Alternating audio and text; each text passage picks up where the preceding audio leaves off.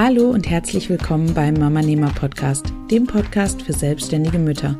Mein Name ist Jana Heinzelmann und ich zeige dir, wie du im Alltag Zeit für deine Familie und dein Business findest. Und ich helfe dir, mit mehr Struktur und Plan all deine Träume produktiv unter einen Hut zu bringen. Für ein unabhängiges und flexibles Leben, angepasst an deine persönliche Lebenssituation. Ich wünsche dir ganz viel Spaß mit der heutigen Folge.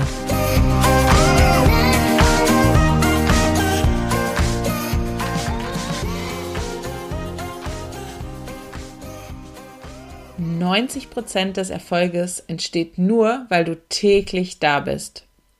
Das habe ich letztens irgendwo gelesen und es hat mich zum Nachdenken gebracht. Und es hat mich auch gleichzeitig irgendwie motiviert. Denn es gibt in jedem Business und in jedem Leben gute und schlechte Zeiten.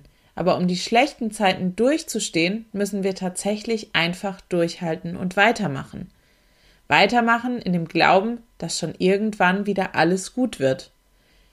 Als selbstständige Mutter, die von zu Hause arbeitet, hast du viele Vorteile.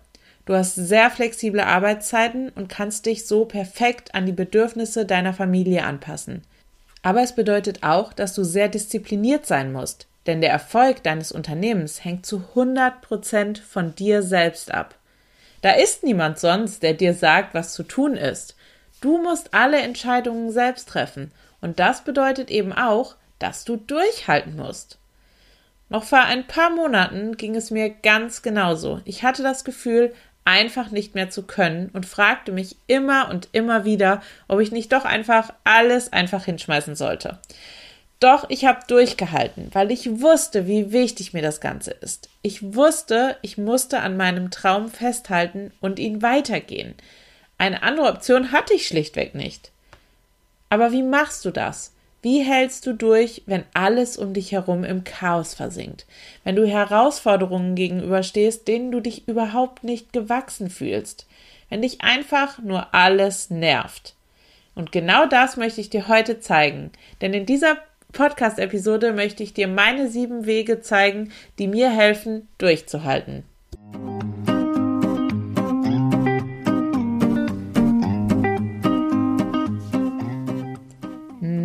1. Behalte dein Ziel im Auge.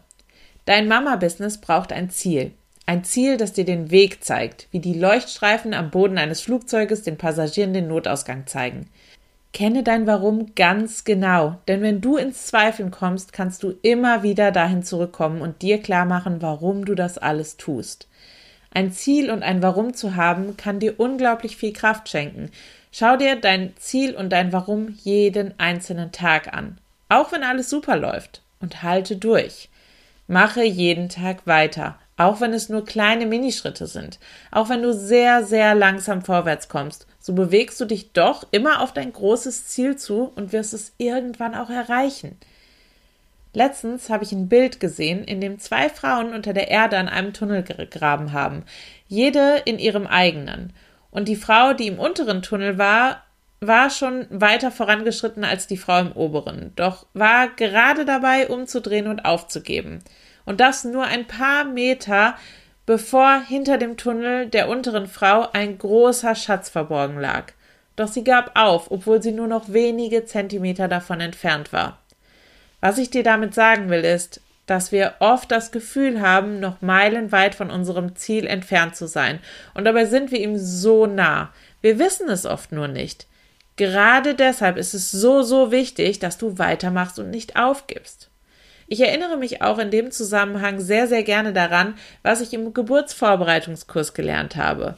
Wenn du während der Geburt nach einer PDA fragst und die Hebamme zu dir sagt, dafür sei es zu spät, dann weißt du, dass du kurz vor dem Ziel bist und es bald soweit ist und du jetzt auf gar keinen Fall aufgeben darfst.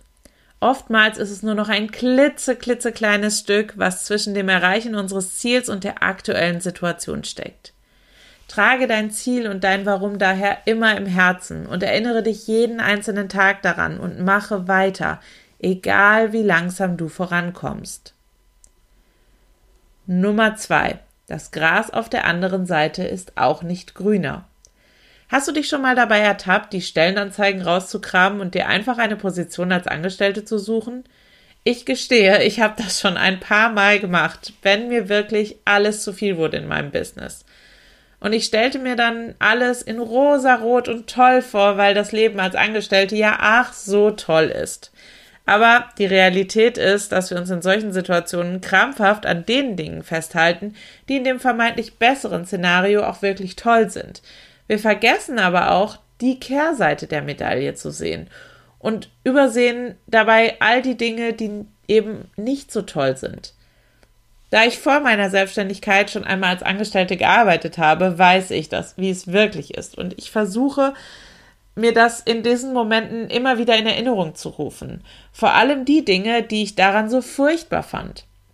Und dann lege ich die Stellenanzeigen auch ganz, ganz schnell wieder aus der Hand, weil ich plötzlich merke, dass meine aktuelle Situation doch nur halb so schlimm ist, wie sie vorher auf mich gewirkt hat. Das Gras auf der anderen Seite des Zauns ist eben auch einfach nur vermeintlich grüner, als es wirklich ist. Vergiss das nicht, wenn du mal wieder an allem zweifelst und mit dem Gedanken spielst, alles hinzuwerfen. Nummer drei: Halte deinen Körper fit. Oftmals fühlst du dich in Momenten des Zweifels total müde und erschöpft. Das kann natürlich daran liegen, dass die aktuelle Situation dir zu schaffen macht und dich runterzieht. Es ist aber auch sehr wahrscheinlich, dass es daran liegt, dass du zu wenig auf dich selbst acht gibst. In Situationen, in denen du dich nicht gut fühlst, ist es umso wichtiger, dass du gut und viel auf dich achtest. Stell dir die folgenden Fragen, um wieder zurück zu deinem ausgeglichenen Selbst zu finden.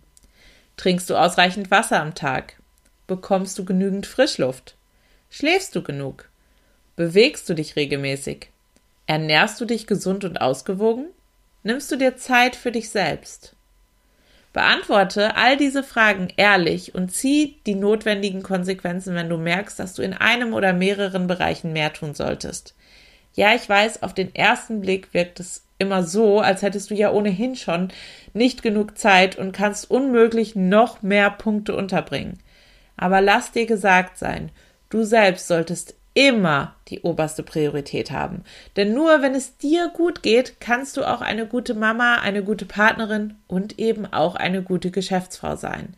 Alles wird dir so viel leichter fallen und schneller gehen, wenn du dich selbst zur Priorität machst und es dir gut geht, so dass du am Ende eher Zeit gewinnst, als sie zu verlieren. Punkt Nummer 4. Mach regelmäßig Pause. Ich erwische mich selbst immer wieder dabei, wie ich über Stunden einfach nur am Schreibtisch sitze und wie gebannt auf meinen Bildschirm starre. Dabei vergesse ich alles, was um mich herum passiert. Ich merke nicht, wie die Zeit verrinnt. Ich vergesse zu trinken und zu essen. Wie gefangen in einem Tunnel arbeite ich dann mechanisch einfach weiter und weiter. Und meistens steht dann irgendwann mein Mann in der Tür und erinnert mich daran, dass ich den Laptop doch auch irgendwann mal wieder zuklappen könnte. Danach fühle ich mich meistens richtig ausgelaugt und erschöpft. Das Problem? Ich habe keine Pausen gemacht. Und ich wette, dass du dich jetzt auch wieder erkannt hast, denn ich weiß, dass es vielen selbstständigen Müttern so geht.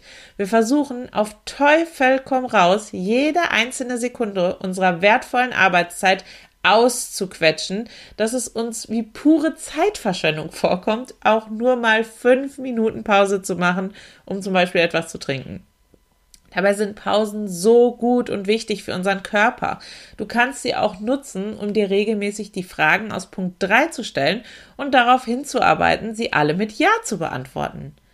Stell dir, wenn es sein muss, auch einfach einen Wecker, der dich an regelmäßige Pausen erinnert.